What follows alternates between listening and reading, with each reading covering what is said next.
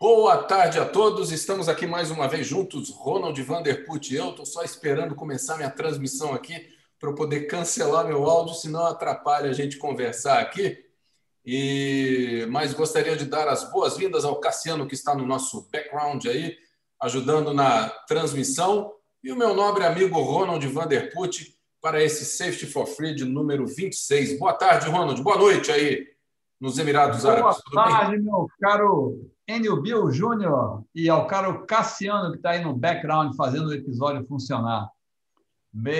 Boa tarde aí, né, no Brasil, aqui. Me deram, quebraram meu galho, né? E para iniciar com chave de ouro aí o primeiro episódio do Safety for Free, o número 26, vamos estrear com um horário que me deixa trabalhar um pouquinho melhor, 11 horas da noite aqui em Dubai. A família agradece que eu possa ter uma noite de sono tranquila após o episódio. Então, é pessoal, aí, estamos vendo aqui, né? Já tem gente, gente assistindo a gente aí. Pô, pessoal lá de Manchester, Sérgio Marino, está prestigiando com a sua audiência, Lucas, Valério Nascimento. E sejam muito bem-vindos a esse episódio, espero que vocês gostem bastante. Como a gente falou na retrospectiva no final do ano, né, Bill? Muita é coisa boa vindo aí para 2021, cheio de ideias na cabeça. O pessoal mandou diversas sugestões e a gente vai trabalhar firme, né? Exatamente. E já vamos começar hoje com um episódio bem bacana, né? Quer dizer, acidente nunca é legal, mas sempre tem ensinamentos para a gente extrair, né? Vamos então tratar aí desse acidente com E11, que é a, a designação militar do Global Express, que ocorreu lá no Afeganistão. Então, de uma maneira bem breve, eu vou resumir aqui o que aconteceu para que a gente possa logo em seguida debater a respeito desse acidente. Ele aconteceu no dia 27 de janeiro de 2020, aproximadamente 1 e 10 da tarde, né? E como eu disse, era um E11, é um Global Express, é um avião executivo transformado para um, um avião de, de. É como se ele fosse um, um relay, é um avião que faz ponte entre comunicação, seja de dados, de voz, de vídeo, de áudio, seja lá o que for. Então ele decolou às 11 horas e 5 minutos, hora local, de Kandahar, e 45 minutos depois ele teve uma pane no motor esquerdo. O que aconteceu foi que uma, uma blade, né, uma lâmina do, do fan, que é o, aquele disco primeiro que a gente enxerga quando olha para um motor de um avião, uma daquelas lâminas se soltou, foi embora e aquilo, obviamente, desbalanceou muito o, o, o motor e provocou essa falha catastrófica no motor esquerdo. É, a tripulação inadequadamente avaliou que o motor que havia falhado era um motor direito e cortou o motor direito. Isso provocou, obviamente, um, o que a gente chama na aviação de dual engine failure, né? Ou seja, ambos os motores estavam inoperantes. É, subsequentemente, a tripulação tentou voltar para Kandahar, que estava a 230 milhas, e eles não tinham condições de estabelecer um planeio até aquela localidade. Né? É, eles tentaram reacender o motor, essa tentativa foi infelizmente feita só no motor esquerdo, e como eles não obtiveram esse sucesso e nem conseguiram alcançar o, o, local que eles estavam tentando chegar, que era Kandahar, eles tiveram que fazer é, um, um, pouso é, de emergência em um local não preparado. É, infelizmente, essa, essa tentativa não deu certo e ambos os pilotos vieram a falecer durante o pouso, tanto pelo impacto quanto pelo fogo que se sucedeu após essa, essa tentativa de pouso forçado. No relatório do acidente, que é a nossa Bíblia, né, a nossa referência sempre para tratar desse tipo de assunto, é, diferentemente do, do, do nosso sistema de investigação, nos Estados Unidos eles gostam de estabelecer a causa provável. Então, eles dizem que a causa para esse acidente foi o erro da tripulação em identificar qual motor havia falhado isso resultou numa decisão incorreta de cortar o motor bom e provocou, então, essa, esse dual engine failure aí, né? Dual engine emergency. E também foi considerado como um fator preponderante a falha em tentar dar partida no motor direito, que era o motor bom, e a decisão de tentar retornar para Kandahar. Porque ele poderia, mesmo tendo cortado o motor errado, ter tentado fazer o reacendimento, o motor estava funcionando, estava bom, e também havia outros aeródromos que poderiam ser utilizados como alternativa, mas a decisão de tentar voltar para Kandahar também foi considerada incorreta, porque ele não havia é, como chegar até esse destino. Né? Basicamente é isso daí. Ronald, você quer que eu passe aqui os, os slides, alguma coisa, ou você quer já começar seus comentários? Não, eu acho que a gente tem que mostrar. Nós vamos mostrar uns slides, né, rapidamente, para a gente se situar em que lugar o mundo está, qual é o ambiente operacional, o que, que aconteceu. E... Mas acho que antes de a gente partir para isso, acho importante a gente frisar aqui alguns aspectos. Por que, que a gente escolheu esse episódio, esse acidente em especial, né, Bill? Isso. Né? Então, esse acidente ele toca em alguns pontos muito importantes. Primeiro é a questão do gerenciamento de risco, né? Então, é, é uma operação militar, né? ambiente de guerra, Afeganistão, área de conflito, de combate ao terrorismo.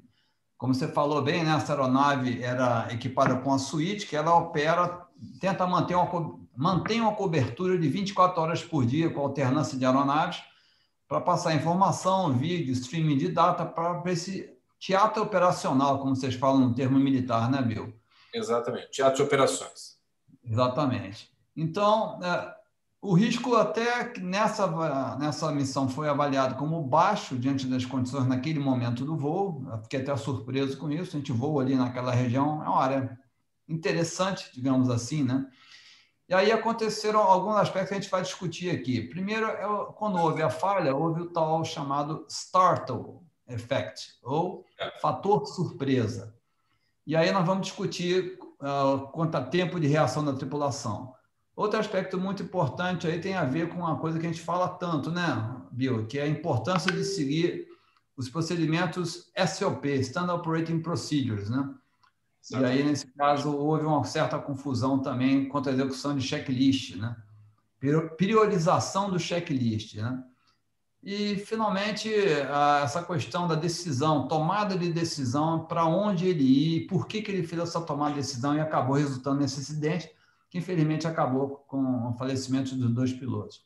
Então, vamos primeiro, se você me fizer a gentileza, Bill, mostra para mim esses primeiros slides para a gente entender onde a gente está no mundo e como é que era o perfil desse voo. São aqueles três primeiros slides do Afeganistão, o mais próximo com os alternados, e o terceiro com a imagem do voo em si, onde aconteceu o evento.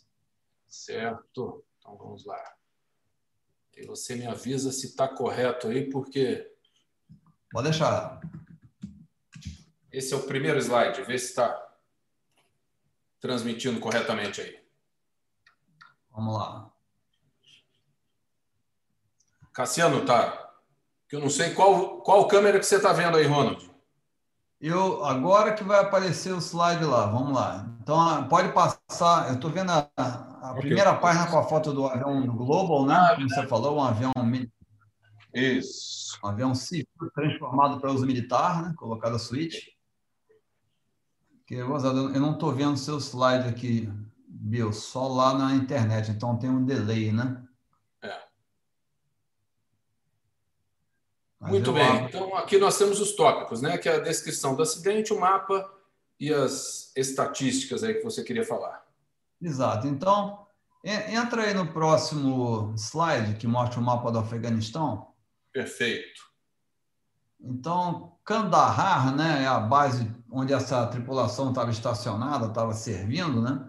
Ela fica ali entre a fronteira do Afeganistão e o Paquistão, tá? E aí é, você vê mais quatro marcações no mapa que são as bases alternativas de destinos onde ele ia operar. Então, passa para o próximo slide aí, por favor, Bill.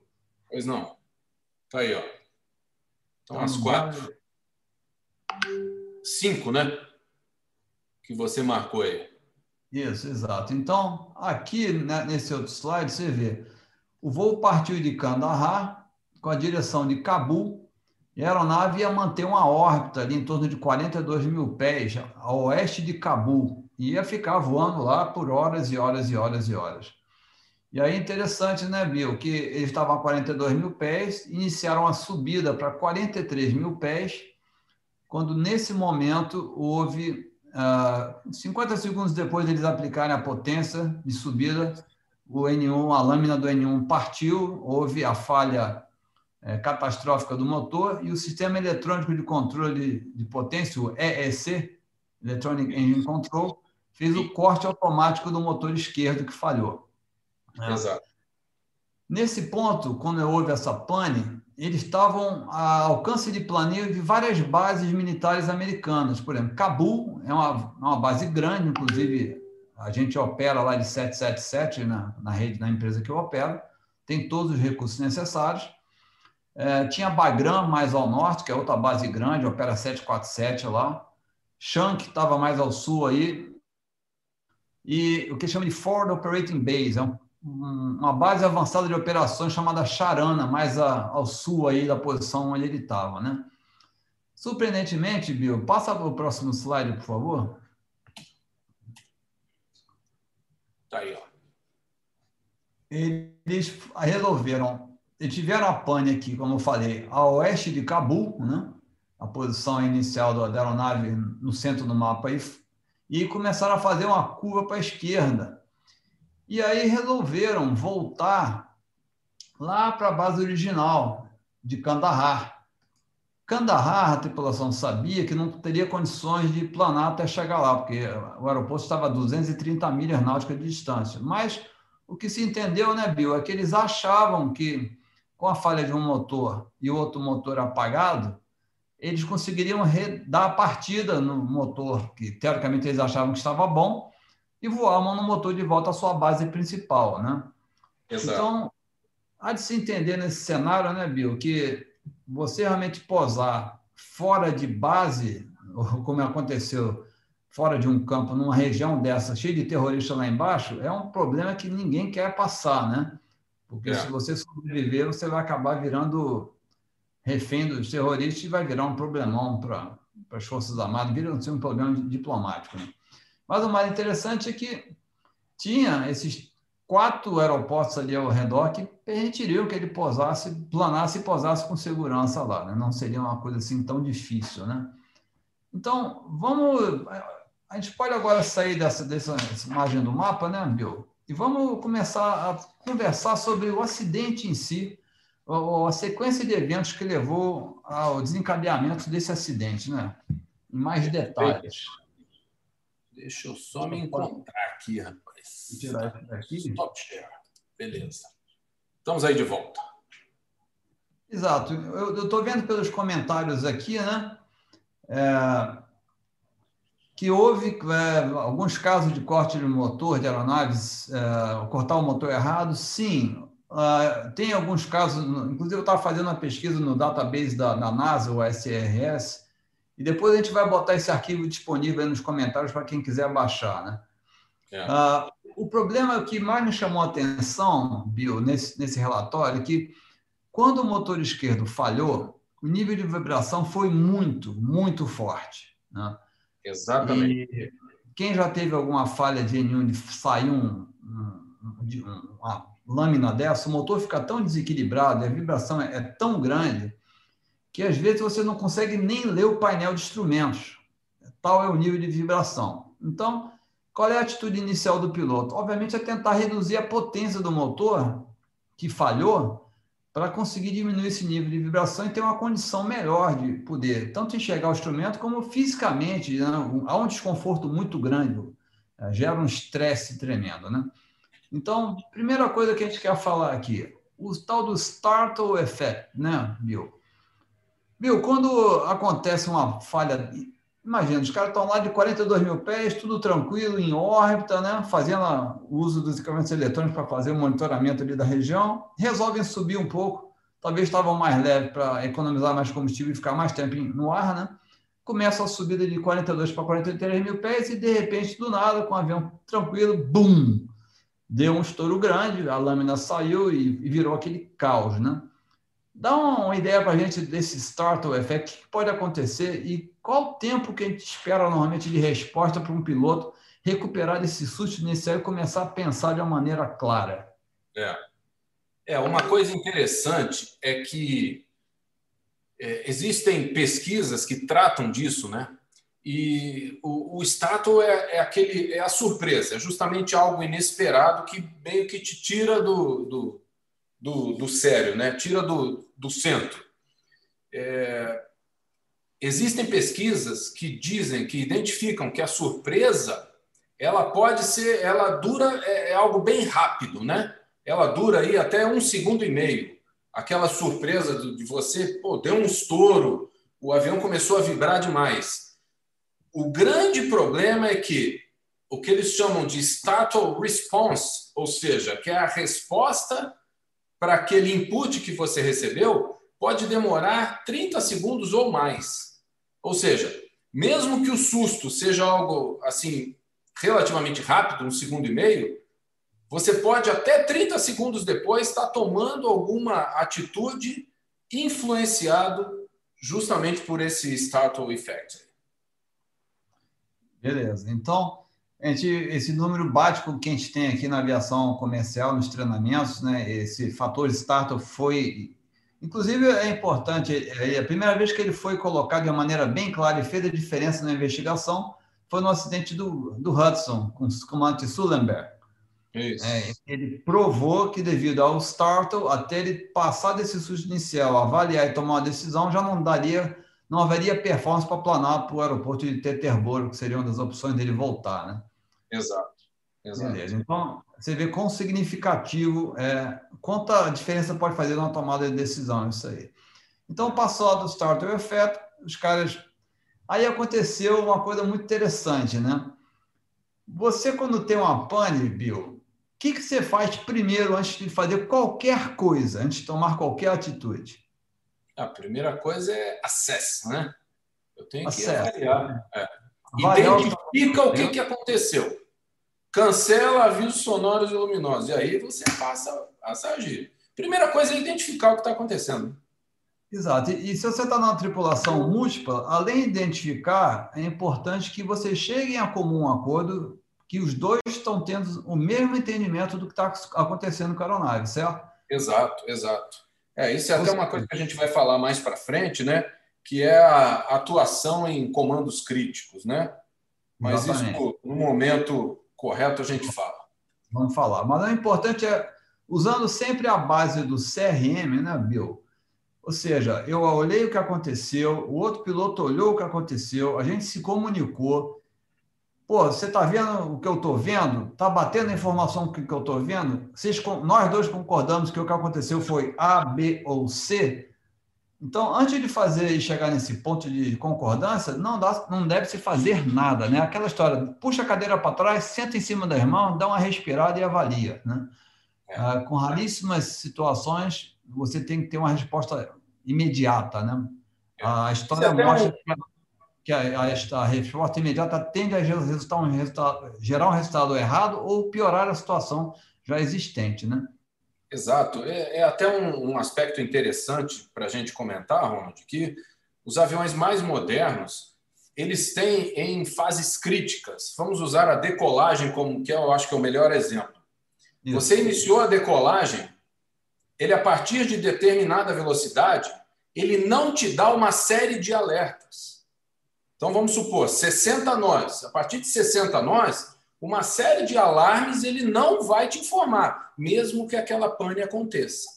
Então, Até você decolar, atingir determinada velocidade, determinada altitude, aí ele, pum, olha, aconteceu tal coisa. Foi lá atrás, quando você começou a corrida de decolagem. Mas era uma informação que não era importante naquele momento. Era melhor eu não ter lhe passado essa informação. Isso é, aliás, uma, é uma máxima da qual eu gosto bastante. Né? Obrigado pela informação que você não me deu. Então, Exatamente. Isso é, é, é algo importante para a gente pensar na aviação. Isso ilustra bem a importância da gente trabalhar é, identificando realmente o que, que aconteceu e ter calma para fazer essa identificação.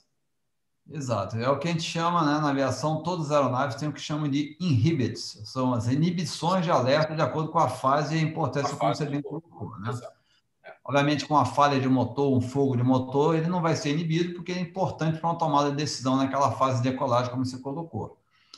Mas, então, voltando a esse ponto da decisão, eu, me chamou muita atenção no relatório, né? considerando tudo isso que a gente falou agora, o start, o tempo do cara recuperar, o tempo do cara avaliar o que está acontecendo, chegar a um acordo e tomar uma decisão, e aí partir para uma ação inicial, que seria a execução, eventualmente, de um item de memória, de um checklist, é, essa tripulação tom, levou 20 segundos para tomar a decisão de cortar o motor e executou ela dentro num período de 24 segundos.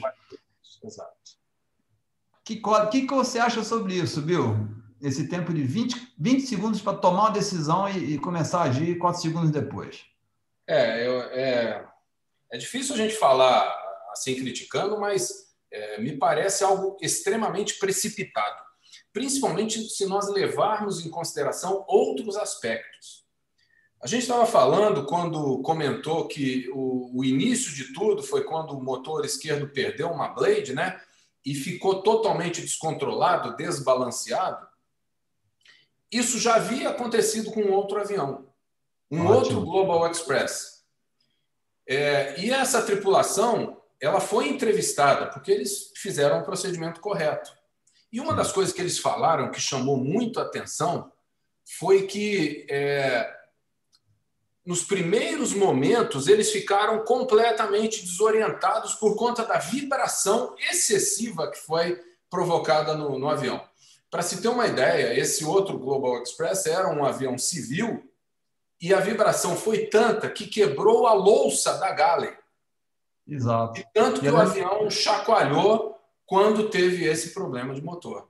Imaginem, pô, o avião jogando de um lado para o outro, você tendo que olhar para os instrumentos rapidamente tentar identificar qual é o problema. Ah, é um motor que. É, tanto que essa outra tripulação, de início, eles pensaram que tivessem colidido com uma outra aeronave, para ter uma ideia do, da magnitude que foi esse, esse, essa, essa vibração, né? Exato. Então, você identificar isso tudo, saber o que houve. Ah, é uma pane de motor. Qual é o motor? E aí executar os procedimentos, tudo isso em 24 segundos, a chance da gente cometer um erro realmente é muito grande. Você tocou nos pontos realmente principais. Essa frase que ele falou, achamos que tínhamos colidido no ar com outra aeronave, tão grande foi a vibração, realmente foi bastante, bastante marcante. E eu lembro no 767, decolando de, do Galeão, uma vez da pista 15, eu era copiloto, eh, eu estava assessorando e nós batemos no urubu e pegamos, deu um dano grande no motor do 767. Ah, não a ponto de cortar o motor, mas a vibração era tão grande que nesse início, ele com a potência de decolagem aplicada, a gente realmente não conseguia ler nem o painel, até que a gente reduzisse a potência e poder ler. Então, Exatamente isso. Esse é um dos pontos que foi comentado também no relatório, né? A tripulação do, do primeiro avião, o avião civil, ela teve um, eles compararam os dados, né, conseguiram recuperar os dados do, do, DF, do DFDR e compararam dos dois aviões. O problema desse avião que caiu lá no Afeganistão teve uma vibração 25%, 25 maior do que aquela do avião civil. Exato. E o avião civil disse que a vibração era tão grande que eles não conseguiram identificar de onde estava vindo o problema sem olhar para os instrumentos, que também é algo vamos dizer assim, é, para quem já fez isso no simulador, é, é perfeitamente aceitável. Realmente há muitas situações que só olhando nos instrumentos você identifica qual é o motor que está em pane. Então, eles falaram justamente isso, que fisicamente, era, ou através dos sentidos, era impossível identificar qual motor que estava em pane, na aeronave civil que teve a mesma pane, e eles levaram de entre um e dois minutos analisando os parâmetros de motor para chegar à conclusão de qual era o motor em pane e aí começar a execução do checklist. Então, Bill, se você puder, agora eu estou no modo correto de visualização aqui, Estou é, enferrujado, né? Paramos um pouco aí os exercícios de trabalho episódios, né? Mostra rapidamente aquela imagem do painel com motor em pane, para o pessoal dar uma, ter uma ideia melhor de que, que esses pilotos estariam tentando enxergar nesse momento. Lembrando que isso tudo estava em vibração, todo um fator aí ao redor, né? Que afeta a performance da tripulação de maneira negativa. Só um minutinho. Você quer do painel, não é isso? É, aquela foto do painel. Aí dá uma boa ideia para o pessoal que está nos assistindo aí do que, que eles estavam tentando enxergar. Tá aí, ó. E ó, pô, tem chegando mais gente aí, né? Jean Seitura está nos dando aí o, a sua participação aí, assistindo a gente. Jansen, um grande abraço. Quem chegou mais tarde também, Carlos Martins, Alexandre Crespo, Leandro Santana, sejam muito bem-vindos aí, obrigado aí pela audiência.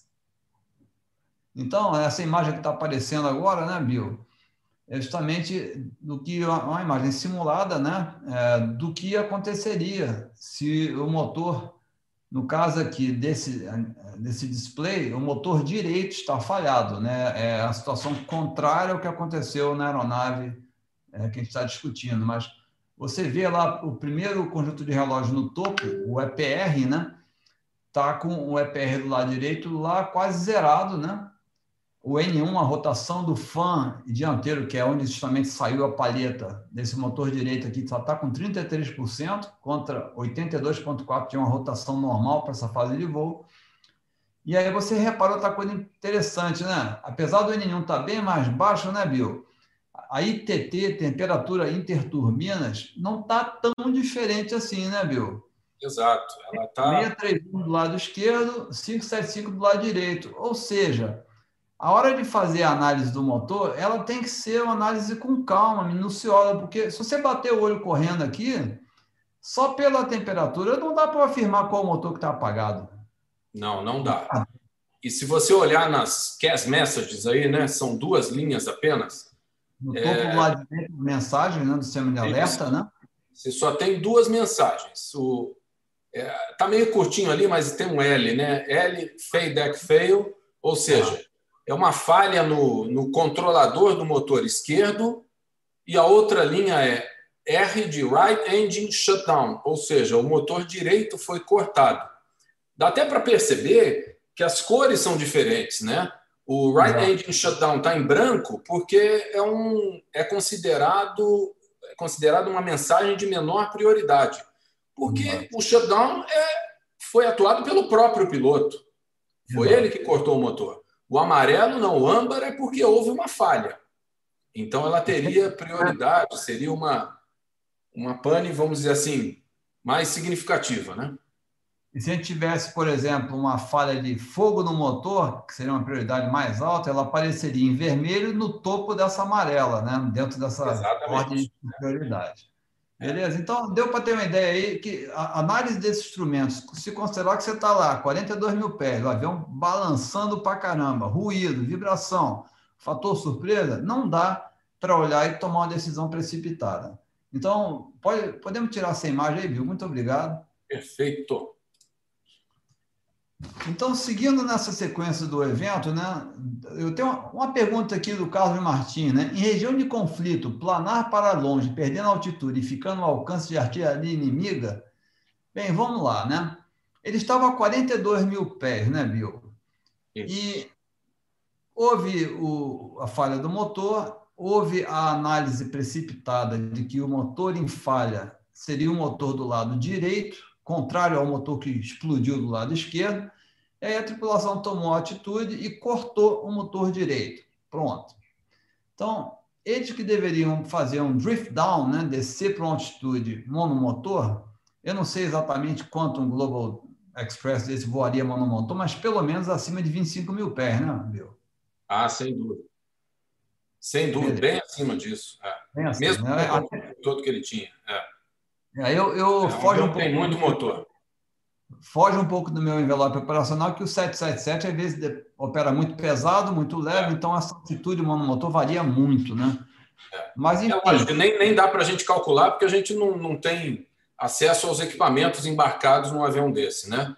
Ah, Você não sabe qual é o peso ali, quantos passageiros de equipamento ele está levando.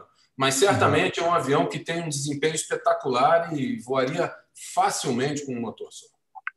Pois é, então, se falhasse só aquele motor esquerdo e o pessoal não tivesse o motor direito funcionando, iniciaria uma descida lenta para em torno aí, sei lá, 25, 28 mil pés, alguma coisa em torno disso, o que permitiria ele voar nessa zona de conflito. Obviamente, numa hora dessa, é operação militar, é, o cara acionaria, me corrija se eu falar besteira, né, Bill? Acionaria caças que dariam um suporte dele chegar na base, né? É, não, e certamente poderia acionar. Na verdade, não foram caças, né? Foram aviões de, de, de, de ataque a 10 que ficaram, inclusive, circulando onde houve o impacto é, logo após o acidente, né, porque ele obviamente transmitiu o Mayday lá. Ou Exato. seja, eles tinham tempo suficiente para fazer decolar aviões de caça, para qualquer tipo de avião que pudesse oferecer é, algum apoio para ele. Ainda que não existam grandes ameaças é, vindas do ar naquela região. Né? É, é, é importante, já que a gente está falando de, de área do, environment, né?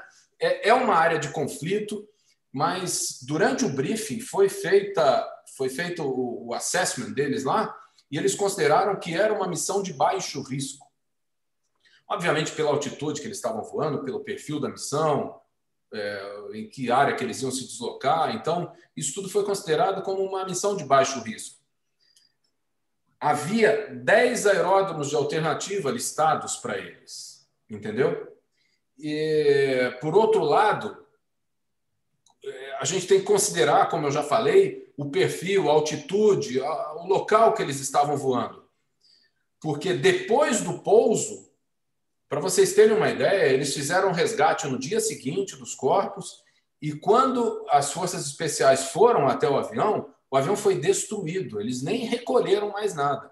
Isso tudo indica que, muito provavelmente, a região onde ele fez o pouso forçado não é uma região muito tranquila de se operar. Né?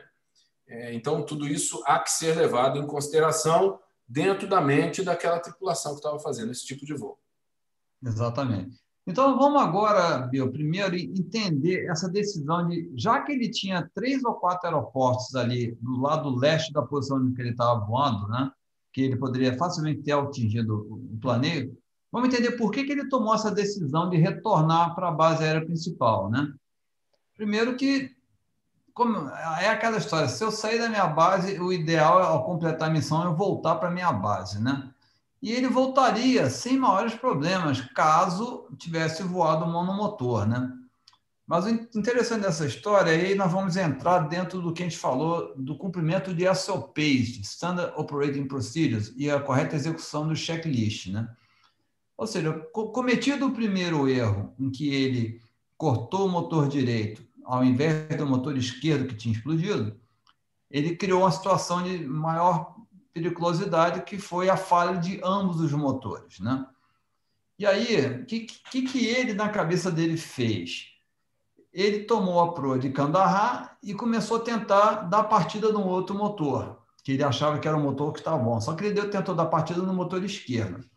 Para dar partida nessa aeronave, o que, que tem, tem que ser levado em consideração? Ele começou a 42 mil pés, cortou um motor quando explodiu, depois cortou o segundo, começou a planar e a descer. O checklist de partida em voo, você pode fazer duas coisas. Ou dar o que chama de windmill start, ou seja, acelera-se o avião para uma velocidade um pouco maior para gerar ar de impacto com maior velocidade. Esse ar de impacto vai rodar a turbina vai permitir que você ligue a ignição em combustível e o motor pegue por si só, certo? A outra opção é quando você atinge uma altitude mais baixa, a, a chance de partida aumenta, essa altitude para esse avião, segundo o relatório, é a partir de 30 mil pés para baixo, e aí, a partir dessa altitude, você tem a chance de dar uma partida assistida, que eles chamam. Ou seja, você dá partida no APU, e usa o ar do APU para girar o starter e acelerar essa partida. Né? Quando você está dando uma partida assistida com APU, você não precisa tanta velocidade da aeronave. Você pode reduzir a velocidade da aeronave. E qual é a importância de reduzir a velocidade dessa aeronave nesse momento? É aumentar o meu alcance de planeio. menos velocidade para uma velocidade ideal de planeio, a BSLD, né? a diferença entre a sustentação e o arrasto, é a velocidade que vai te permitir alcançar a maior distância planando. Então, ele, por exemplo, aqui, em termos de números, né? O Air Start, é, a partida de windmilling, precisava de velocidade de 258 nós, né? enquanto que a partida assistida com APU, ele poderia reduzir a nave com a velocidade de 200 nós, estendendo seu alcance de planeio. E aí ele fala que de 30 mil pés para baixo, fazendo uma partida assistida, o motor dá a partida em 15 segundos e leva mais algum tempo para estabilizar. Vamos estender talvez aí um minuto no total, né, Bill? Isso. Beleza. Então, Dependendo da altitude, se for mais alto, ele demora um pouquinho mais até embalar, né? Exato. Mas o importante é o seguinte: de 30 mil pés até chegar na altitude do solo, é, você teria mais ou menos 12 minutos planando nessa aeronave nessa velocidade de 200 nós. Essa tripulação, ela optou por manter a velocidade mais alta, 258 nós, e continuou tentando dar partida windmilling. Depois passou a dar a partida com APU quando chegou abaixo de 30 mil pés, mas não desacelerou a aeronave. E aí aconteceu um outro problema. Além de diminuir o tempo disponível voando e o alcance no planeio, houve uma questão de prioridade de checklist, porque na hora que falhou um motor e você tentou dar partida no outro motor, e o segundo motor também não funcionou, você cai para deveria cair para outro checklist, que é o Dual Engine Failure. Ou seja, você abandona aquele checklist inicial e vai para um checklist de maior prioridade, que vai mandar você fazer coisas mais importantes primeiro. Entre eles, reduzir a velocidade para aumentar o seu alcance e aumentar o tempo que você tem em voo para tentar resolver a pane, né? Faz sentido o que eu falei, Bill? Faz, faz sentido. Inclusive, no relatório ele diz o seguinte, ó, é, dados de performance e simulações confirmam que por aproximadamente 3 a 5 minutos após o evento inicial, a tripulação poderia ter levado o avião planando para pouso em Bagram ou Cabul. Exato. Por aproximadamente oito minutos, eles poderiam ter pousado na base de Shank. Ou seja, havia assim é, uma possibilidade e aí é, eu acho que esse teria sido o melhor é, curso de ação que eles deveriam ter tomado, né? Nos parece que a crença do piloto, a crença da tripulação, a, confiança que ele tinha na aeronave era tamanha que ele acreditava que ele conseguiria reacender esse motor. E por esse motivo ele aproou Kandahar. Exato. Enquanto que poderia ter, ok, na dúvida, vamos aproar aqui o aeródromo adequado mais próximo. Se eu tenho 10 de alternativa, qual é o mais próximo? Esse aqui. Bota a proa dele e vão tentar reacender. Se reacender, está tudo em ordem, ok, avalio a minha situação e posso chegar à conclusão até que seria melhor eu retornar para Kandahar, porque um ponto também tem que ficar bem claro aí, né? É, uma coisa é um avião civil pousar em um aeródromo estranho. Outra coisa é um avião desse daí que certamente tem uma série de equipamentos e de informações, de dados que eles não querem deixar abertos para um acesso inadvertido aí pelo inimigo, né? Por isso, até a instrução de num pouso forçado, você destruir a aeronave para ninguém acessar essas informações, ou esses equipamentos até, né? Mais importante, Mas, então, como você falou, né? ele estava a oeste de Cabu em órbita, então ele podia tanto alcançar Bagram ao norte, quanto Cabu do lado, ou Shank embaixo. Exato. Ele tomou a decisão de voltar para Kandahar, e aí começou uma curva à esquerda, houve essa série de problemas de corte motor errado, tentado dar partida no motor que estava ruim. Eles nunca tentaram dar partida no motor direito, que era o motor que estava perfeitamente funcionando. E provavelmente, se tivesse tentado a partida no motor certo, ele teria dado partida e voaria a mão no motor. Quando eles chegaram à conclusão que a coisa não ia dar certo, eles viram que não chegava mais em lugar nenhum, já tinham voado um pouco mais ao sul, então eles partiram para ir para um lugar chamado Charana, a tal da Base Operacional Avançada. Isso. E pegaram a proa 140 né, e foram na direção desse aeroporto, né, nessa base militar. E aí tem outro aspecto que a gente tem que chamar atenção nesse cenário todo que a gente está discutindo, né? O voo foi planejado para ser feito em regra de voo visual, né, Bill? Isso. Só que. Pois é, é 43 mil pés. É. Só que nessa região é, tinha um fator importante, que o teto nesses aeroportos todos era mais ou menos de mil pés. Mil pés, exato. Inclusive então, no local do onde eles fizeram o pouso forçado, né? Que não é um aeroporto. Imagina você vindo planando, entrar numa camada, sair da camada a mil pés e aí ter que procurar o aeroporto planando ou uma área de pouso alternativo, para um pouso fora de pista, né? Um pouso forçado. Ou seja, não sobra muito tempo de mil pés até chegar no solo, né? Então, esse fator deve ter estressado muito eles. Talvez tenha é, sido um fator uh, contribuinte nessa corrida de tomar decisões, né? Que acabaram resultando nisso aí. E, e Bill, outra coisa que eu li aqui no relatório, que que você, qual a sua opinião, você que teve experiência militar, né, em relação à experiência desses dois pilotos, né? Que era um voo de treinamento, né? Isso. Era, era parte da operação Freedom Sentinel, né? Então, Exato. de suporte a esse tipo de operação. Era ao mesmo tempo um voo de treinamento e um voo operacional, né? Exatamente, né? Então, um dos pilotos estava em treinamento, o outro era piloto de combate, né? Isso. Mas e eu olhei assim, cara, nos últimos 90 dias, né? O comandante tinha voado 233 horas e feito 27 missões, e o, o, o segundo piloto tinha feito 27,6 horas em 90 dias com apenas três missões. Exato. Isso na aviação militar é muito, é pouco para quem está nos assistindo? Qual a sua opinião? É, para o instrutor é bastante, né? É uma boa quantidade, né? Lembrando que a preparação de uma missão dessa deve ser bem complexa, né?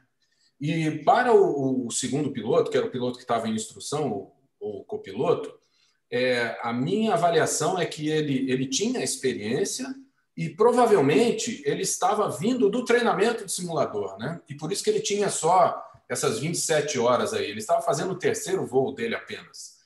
Mas Exato. ambos, no relatório final, são citados, são é, avaliados como bons pilotos, né? Diz aqui, ó, a performance do, do, do copiloto era considerada acima da média. É, de fato, ele demonstrou conhecimento, um, um, ótimo conhecimento dos sistemas da aeronave, um, um, um bom situational awareness, né, uma consciência situacional, fazia boas perguntas e era um excelente é, aluno. E o, o instrutor era altamente considerado é, por ser um, um, checador e um instrutor que demonstrava é, ter cuidado até mesmo com vários detalhes durante o período de instrução. Ou seja, ambos eram bons pilotos. Isso é até algo que eu anotei aqui, que a performance deles foi descartada como um dos fatores contribuintes. E serve de alerta para todos nós. Um problema desse, de cometer uma, um erro, um equívoco desse aí, pode acontecer com qualquer um de nós. E é por esse motivo que a gente está aqui hoje. Então fica aquela grande pergunta para a gente meio que tentar dar uma, uma pro no final desse episódio, né, Bill? Ou seja, é. Ah, uma missão militar dessa tem todo um protocolo de preparação do voo que é citado né, na fase de pré-flight, do, do pré-voo. Ah, o protocolo administrativo foi todo coberto, foi completo. É, quando fala assim protocolo, é gerenciamento de risco da, da missão em específico, apronto meteorológico, análise da rota com os 10 alternados que já comentamos, né? Isso tudo foi corretamente feito, né? Não houve pressa, não se esqueceu nada. Então, nós temos uma aeronave da Força Aérea Americana, uma operação militar, é, é, o ambiente de baixo risco.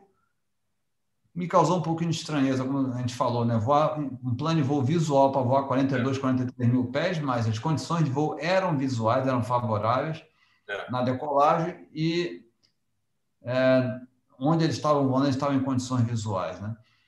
e aí uma tripulação com experiência e acaba cometendo essa série de erros e resultando.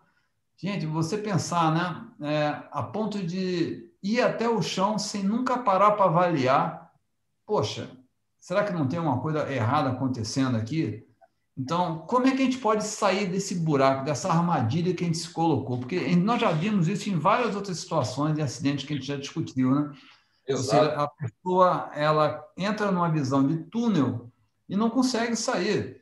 Às vezes tem que ter alguém de fora para chegar, meu amigo, peraí, para aí, é, recomeça o processo todo. Então, no sistema de gerenciamento de, de emergência na empresa que eu opero, a gente vê isso como um loop contínuo, em que você faz a avaliação do que está acontecendo, você aplica as medidas corretivas depois de haver o acordo sobre o que está acontecendo qual é a medida mais adequada a lidar com aquela situação.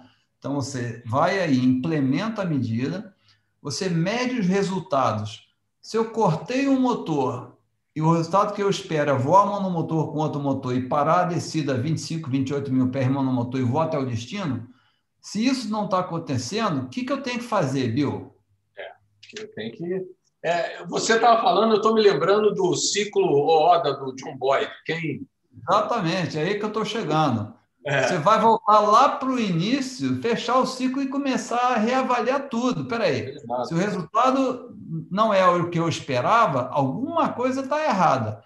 Ou, a minha, ou é a minha avaliação, ou é o checklist que eu, esqueci, que eu escolhi para aplicar, ou a execução do checklist foi falha e precisa ser revista, não? É hora de voltar e continuamente, né? Fazendo isso é. até você estar tá no solo com segurança, né? É, é, é o ciclo ODA, né? Então, pra, como eu não, não comentei, eu vou, vou, vou falar aqui. Observar, orientar, decidir, agir. E aí volta para o observar de novo. Se não deu certo, como você está comentando aí, é, vamos tem que observar novamente para se orientar e tomar eventualmente uma outra decisão, ou ver se a decisão que a gente tomou é correta, né? É, eu sei que você vai começar a passar aí também, pediria até se você puder fazer esse favor, Ronald, para ver se a gente tem umas perguntas. Enquanto você faz isso, eu queria dar esse esse fecho também, as minhas observações, a gente, a gente passar para as perguntas, que já estamos com 48 minutos, a gente deve ter aí mais uns 10 minutos aí para fechar o episódio. Relembrando, então, o que, que aconteceu, qual foi o ponto de início? Foi uma blade, ou seja, uma lâmina, como se fosse uma. Imaginem um, um motor, é como se tivesse uma série de pás de hélice, né? Então, uma lâmina daquela se quebrou, o motor ficou completamente desbalanceado e isso é, provocou uma indicação incorreta de N1 e uma vibração absurda no avião. Qual a consequência disso? Para a máquina, o FADEC, que é o ESC, vamos considerar que é o FADEC, que é o controlador do motor, ele vai automaticamente cortar aquele motor, certo? Só que enquanto ele está fazendo esse corte do motor, essa vibração excessiva pode ter levado a tripulação a imaginar ou a concluir que era necessária uma atuação muito rápida para evitar um problema. E aqui eu faço um parênteses e volto a, a, a, comentar o que, já, o que disseram outros pilotos que experimentaram uma falha semelhante. Esses pilotos, quando entrevistados, disseram que imaginavam que tinham colidido com outro avião. O avião deles teve louça quebrada na galley por conta da vibração. E essa vibração foi, no, no avião que, que se acidentou, foi 25% maior. A tripulação disse, a tripulação entrevistada, que não conseguia nem identificar qual era a pane sem olhar para os instrumentos. Ou seja, a gente tem que, se, que considerar também que o cenário era bem complicado, imaginar aquele avião vibrando de uma maneira absurda ali, né? Um outro aspecto a se levar em conta e que também é, mostra como essa vibração era absurda foi que o, o, o gravador de voz da cabine ele se desligou no momento que houve a pane. Por quê? Porque ele é feito para que corte a, a, a, energia assim que há um, um impacto muito grande. Então, se o avião pousar forçado e sofrer uma desaceleração muito grande, ele corta a energia para o gravador de voz, justamente para aqueles dados mais recentes sejam preservados. Porque, como ele é um, um sistema que grava sobre, é, dependendo, vamos dizer lá, 24 horas, duas horas, dependendo do, de, de, cada tipo de gravador ali, ele grava sobre é, o que já havia sido gravado, ele tem que interromper essa comunicação para que os dados daquele acidente sejam preservados. E nesse caso desse acidente, o corte da energia houve esse corte justamente quando houve problema com o motor. Tamanha foi a vibração. Ou seja, o avião considerou que aquilo ali era quase como um impacto. Para que a gente tenha noção de como estava excessiva essa vibração. Né? É, um outro ponto que a gente tem que considerar também nessa avaliação da, da decisão equivocada dos pilotos foi que o, o, o FADEC, que é quem controla os motores, cortou o motor esquerdo, mas essa indicação para os pilotos ela pode demorar até 45 segundos. Estima-se que, nesse caso específico, levaria de 30 a 45 segundos para aparecer a mensagem de motor esquerdo apagado, left engine flame out. Ou seja, demoraria todo esse tempo para que os pilotos tivessem a certeza que foi o motor esquerdo que apagou. A, a mensagem inicial era somente de falha do FADEC esquerdo, que é um componente do motor. Mas a mensagem de que o motor foi cortado pelo FADEC é, automaticamente só viria 45 segundos depois. E os pilotos cortaram, como a gente viu, o motor bom em 24 segundos. Isso daí, muito provavelmente, é por aquela é, visão de túnel, né? É, é, pelo startle effect, que, que, já foi comentado, e também pela visão de túnel, que você fica muito focado naquilo ali, é, lendo exatamente o que o está acontecendo e, e leram até na minha opinião, de forma errada depois o shutdown, que foi o motor que eles bom que eles cortaram, como um motor em pânico. E até por isso, durante o tempo que tinha cessado a vibração e o avião estava com ambos os motores apagados, essa visão de túnel, na minha opinião, fez com que eles nem tentassem reacender o motor bom. Porque lá desde o início eles ficaram com aquilo na cabeça. O motor direito é um motor que deu pane. Então, em todo checklist, né? Se você suspeitar da integridade do motor, alguma coisa assim, todo checklist tem isso escrito. Eles suspeitavam da integridade do motor direito, então nem tentaram fazer o reacendimento do motor, desse motor, que estava bom, né? Então, tudo isso levou a esse é, problema que, no fim das contas, fez com que eles seguissem para esse pouso forçado com um motor que estava operando normalmente, né? poderia operar normalmente. E, Bill, eu queria fazer uma referência agora a uma coisa que você falou agora, antes de abordar quatro perguntas que eu selecionei aqui, bem interessantes, né? Mas é, lá no episódio número 9 do ano passado do Safety for Free, nós falamos sobre Evidence-Based Training. Isso. Eu, eu mostrei uma pirâmide né, em que a base dela é o conhecimento, knowledge, né? Depois vem aplicação, é, manuseio da aeronave e uso de orientamento de sistemas automáticos. Essa pirâmide vai afunilando, vem a aplicação de procedimentos, gerenciamento de carga de trabalho, alerta situacional, para no final ter o, decisão de problema, é, solução de problema e tomada de decisão. Você citou um caso aí que é importantíssimo, porque eu gosto de ilustrar essa pirâmide.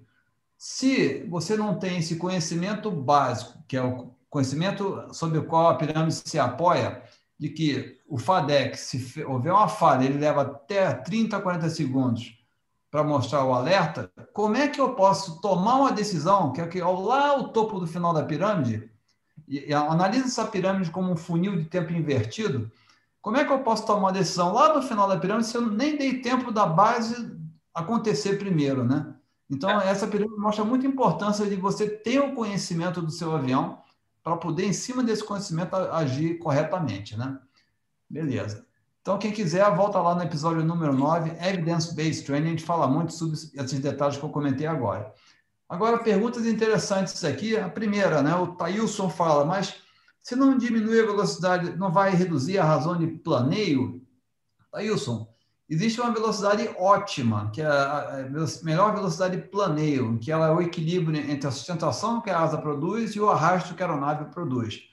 Cada aeronave, de acordo com o seu peso, tem uma velocidade melhor de planeio. Se eu atingir essa, manter essa velocidade, eu vou conseguir a minha maior distância de planeio. Se eu reduzir abaixo dessa velocidade ou aumentar acima dessa velocidade, eu vou planar menos distância e vou tocar o solo antes do que usando a velocidade ideal de planeio. Essa foi a primeira. A outra, o Fernando falou, coloca assim: bem, então nunca deve se curvar durante, fazer uma curva quando você está com o motor apagado. Aí, Fernando, é meio, meio complicado, porque, por exemplo, às vezes, muitas vezes, quando a gente decola em certos aeroportos, você é, tem um procedimento de emergência que tem que fazer uma curva. O Santos Dumont é um exemplo. A 200 pés na decolagem da pista 2.0, se você não curvar à esquerda, mesmo monomotor, você vai gravar no, no pão de açúcar, né? Então, é, o fato de você estar monomotor não impede de você fazer uma curva, mas o importante é fazer. A gente até falou isso um pouco antes, né, Bill? Deixa o avião falar com você. Não tome uma. uma... Tem muita gente que tenta adivinhar o que, que vai acontecer com o avião no simulador e já chuta o pé adiantado, né, precipitadamente, e às vezes chuta o pé errado e vira de cabeça para baixo e cai. Já aconteceu várias vezes. Então, deixa o avião cair, o motor começar a falhar, reduzir, o avião inclinar a asa, você saber o que está acontecendo com o avião, você fazer a correção. Obviamente, o ideal é que você faça a correção suave e o mais rapidamente possível, né, para evitar perder performance, criar arrasto. Mas nunca chutar um pé achando que está chutando o pé certo de uma maneira precipitada, né? Então, não há impedimento de fazer a curva quando você tiver com a falha de um motor. Obviamente que durante uma curva, a sua performance de subida ela fica reduzida se você estiver comparando com uma subida monomotor com asas niveladas, né? É pura física, né? É outro, o, o Felipe é, Paranhos, né, perguntou: a vibração deveria puxar do, ambos os motores para idle para poder identificar melhor? Felipe, aí eu não, eu não posso dizer nem que sim, nem que não, mas eu vou dizer assim: faça o que o manual da sua aeronave manda fazer, né, Bill? Exatamente isso. É. Porque é, se você identificou que o motor esquerdo está em pane, a maioria dos aviões que eu voei até hoje, depois de identificado, ele vai mandar você. Quer ver o, o 777, o Engine Limit Trust and Stall Checklist. Se dá uma vibração muito grande no motor, a primeira coisa que você faz é identificar o motor, desligar o controle automático de potência e reduzir a manete de potência suavemente. E aí, vamos falar naquilo que você falou, a atuação de controles críticos? Vamos, vamos lá, Ronald. É, esse é um ponto extremamente importante. Isso é doutrina que serve para qualquer avião. Vou atuar em comando crítico. Como que eu faço? É, sempre tem que haver o, o cross-check, ou seja, o cheque cruzado do outro piloto. Vamos fazer um bate-bola tá você. Você é o fly, eu sou o pilot monitoring. Você vai reduzir o motor esquerdo. Exato. Se eu vou, ok, pane no motor, vamos supor que eles tivessem identificado errado, né? Ok, tá. pane no motor direito. Não era o direito. Ronald, motor direito em pane. Confere, é o motor direito que está em pane? Confere, eu esperaria que você me dissesse, né? É. Vamos bater o bate-bola. Confere, pane. É, pane motor direito, Bill. Confere. Confere. Ok. Reduz a manete do motor direito. O que, que o piloto que está voando vai fazer? Ele vai segurar a manete que não é para mexer e deixa o piloto que estava monitorando reduzir a manete em pane. Exato. Aí, aí pode variar de empresa para empresa, mas um, um, protege uma manete. Um protege a manete boa e o outro atua na manete que eles acreditam que é a manete que deve ser atuada. Estou com a mão na manete certa? Está correto. Sim. Pode reduzir. Ah, pode reduzir. Puf. Ok. Próximo item, que é item de memória. Cortar o motor 2. Ronald, corta o motor número 2. Eu vou segurar o item de corte do motor que eu não quero e você vai atuar no outro. E você Exato. vai me perguntar de novo. Posso cortar o motor 2, o motor direito? Está correto, pode cortar o motor direito. Tuf. Quanto... E aí eu vou lá e corto. Olha só quanto tempo já passou nessa brincadeira eu e você aqui, Exato. viu? E se for em fogo, é a mesma coisa. Tô com o dedo na shutoff correta, na válvula que tem que ser fechada, tá correto, pode pressionar. Vou dar descarga no extintor de incêndio. Tô com o dedo no extintor, tá correto, pode dar descarga. Ou seja, tudo isso para mostrar que existe esse cheque cruzado que tem que ser seguido para todo avião. Porque daí são dois que tem que cometer o erro, não é? Exato. A gente diminui essa possibilidade de, de cometer essa falha. Eu vou até mostrar aqui, Ronald, se, se quiser. Então, só, só completando aí, então, é, Felipe Paranhos, é, eu não digo nem que sim, nem que não, muito, muito ao contrário, mas siga o checklist da sua aeronave e faça esse movimento de reduzir potência de uma maneira coordenada, em cross-check com outro piloto que estiver ali atuando com você e seguindo o checklist, né? Que foi outro grande problema, eles não seguiram o checklist adequadamente, né?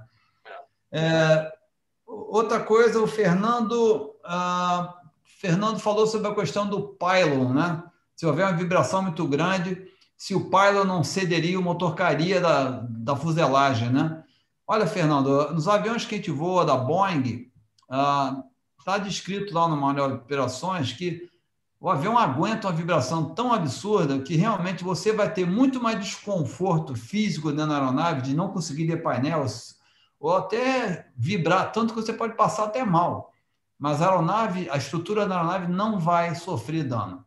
Você pode voar naquela condição. É bastante desconfortável, até por causa do tamanho de um fã de um 777, voar com ele desbalanceado, mas não é para cortar o motor. Se você precisar, use aquela potência residual para chegar onde você precisa chegar.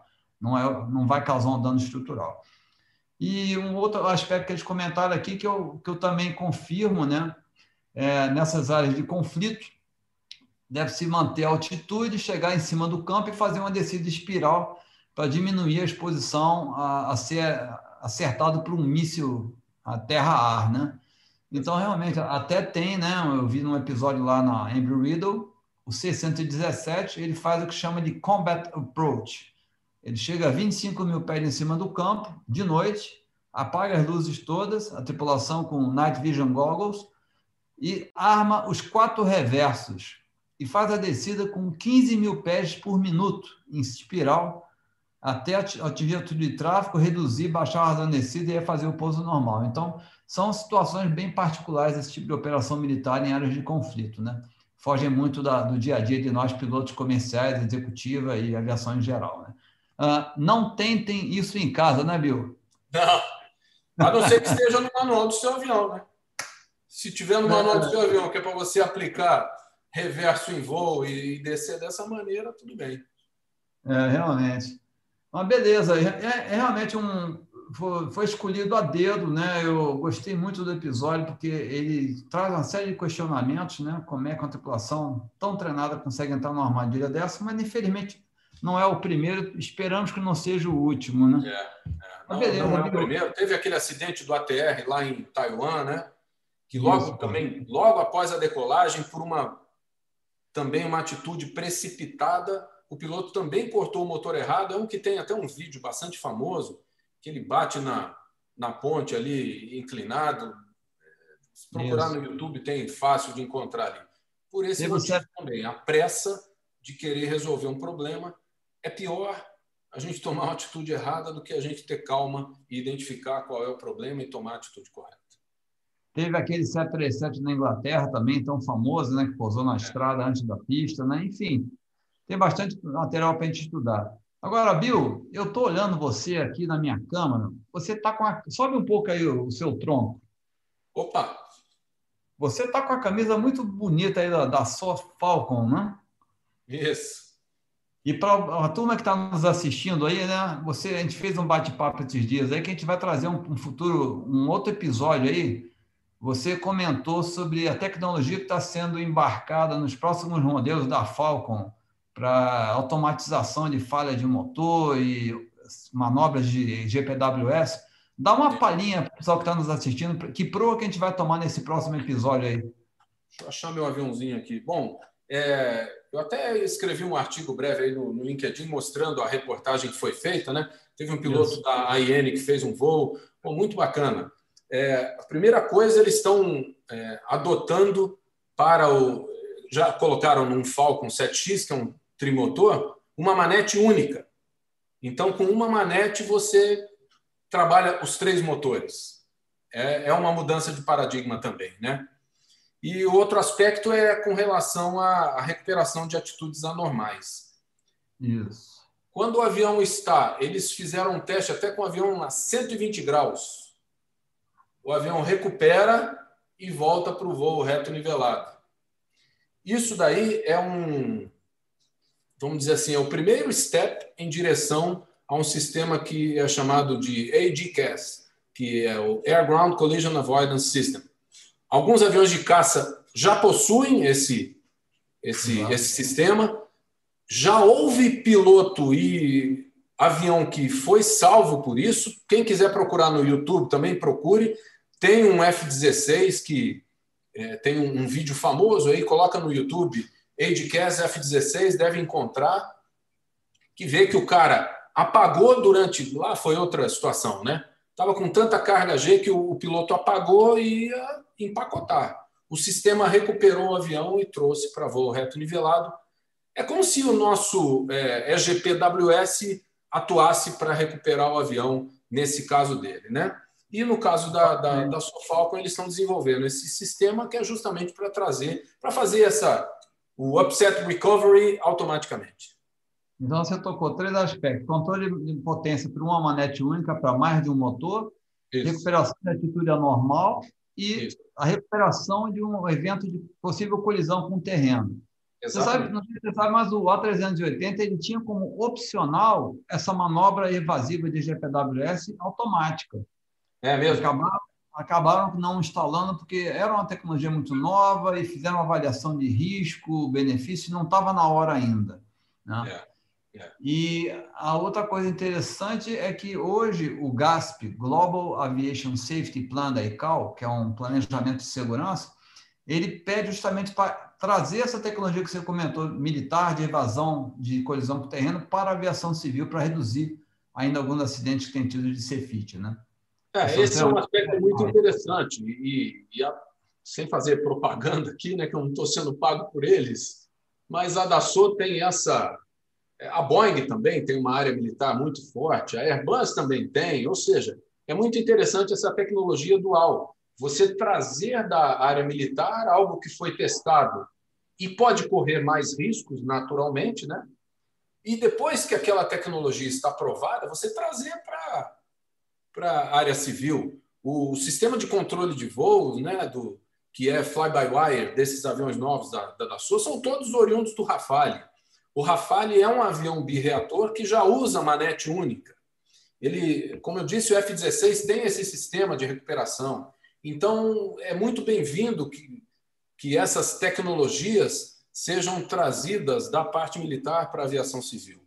E isso tudo vai ser incorporado em outros sistemas, né? Já existe, por exemplo, o Auto Descent Mode, que é, é, se você tem uma despressurização, alguma coisa, o avião faz a curva, inicia a descida e coloca é, o, o, avião em altitude é, de segurança, onde todos possam respirar, sem que seja necessária a intervenção do piloto.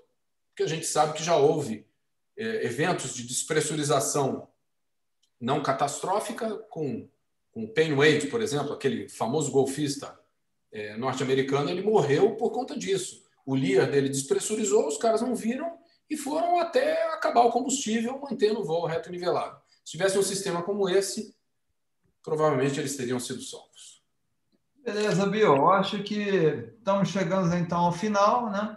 É isso aí. É, eu passei para o Cassiano, que está nos apoiando aí no background, né? um link que o nosso querido Alexandre Figueiredo já criou para esse arquivo da apresentação que a gente botou, que no final, inclusive, tem referências tanto do relatório final quanto do artigo na, na, na revista da Força Aérea Americana, né? Air Force, falando é. sobre esse acidente que a gente discutiu hoje do, do Global, né? É então, quem quiser aprofundar o conhecimento pode mergulhar no relatório completo lá. Então, pessoal, muito obrigado aí pela sua audiência nesse primeiro episódio do Teaching for Free. E estamos aí, cheio de coisa acontecendo, né? Pô, fizemos um episódio eu e o tiozão lá na Coreia essa semana. Tivemos o primeiro encontro físico depois de quase dois anos trabalhando nos divertimos adoidado lá, apesar de ter que manter o distanciamento social para nos proteger dessa situação toda, né? Cassiano está falando aqui que o link né, desse, desse apresentação PowerPoint já está na descrição do vídeo aí, junto do canal do YouTube. Então é só clicar lá e se divertir. Meus caros, Excelente. obrigado a todos, né? Bill, foi um prazer começar esse ano de 2021 dando pontapé inicial no Safety for Free, episódio número 26. É isso. A sua participação, eu gosto muito de trabalhar com você, você sempre vem com colocações brilhantes, certeiras e pontuais. Então, que a gente possa repetir essa parceria muitas vezes. Beleza, Ronald. É um prazer, meu amigo. Um forte abraço para você, forte abraço a toda a nossa audiência. Cassiano, mais uma vez, muito obrigado. Agradeço a todo o pessoal que participou aí ativamente. Vamos para mais um ano aí de aprendizagem, né? Beleza. É Abração aí para o Apuse. Eu esqueci de falar, é todo mundo, Eduardo namorou e todo mundo que nos apoiou aí durante o episódio. E sim, o 350 tem a opção de fazer uma descida de emergência automaticamente. É, a colocação do Salles aí está correta. Um abraço Beleza. a todos, uma boa noite e até a próxima. Um abraço a todos. Bons voos aí, ventos sempre favoráveis, pousos seguros.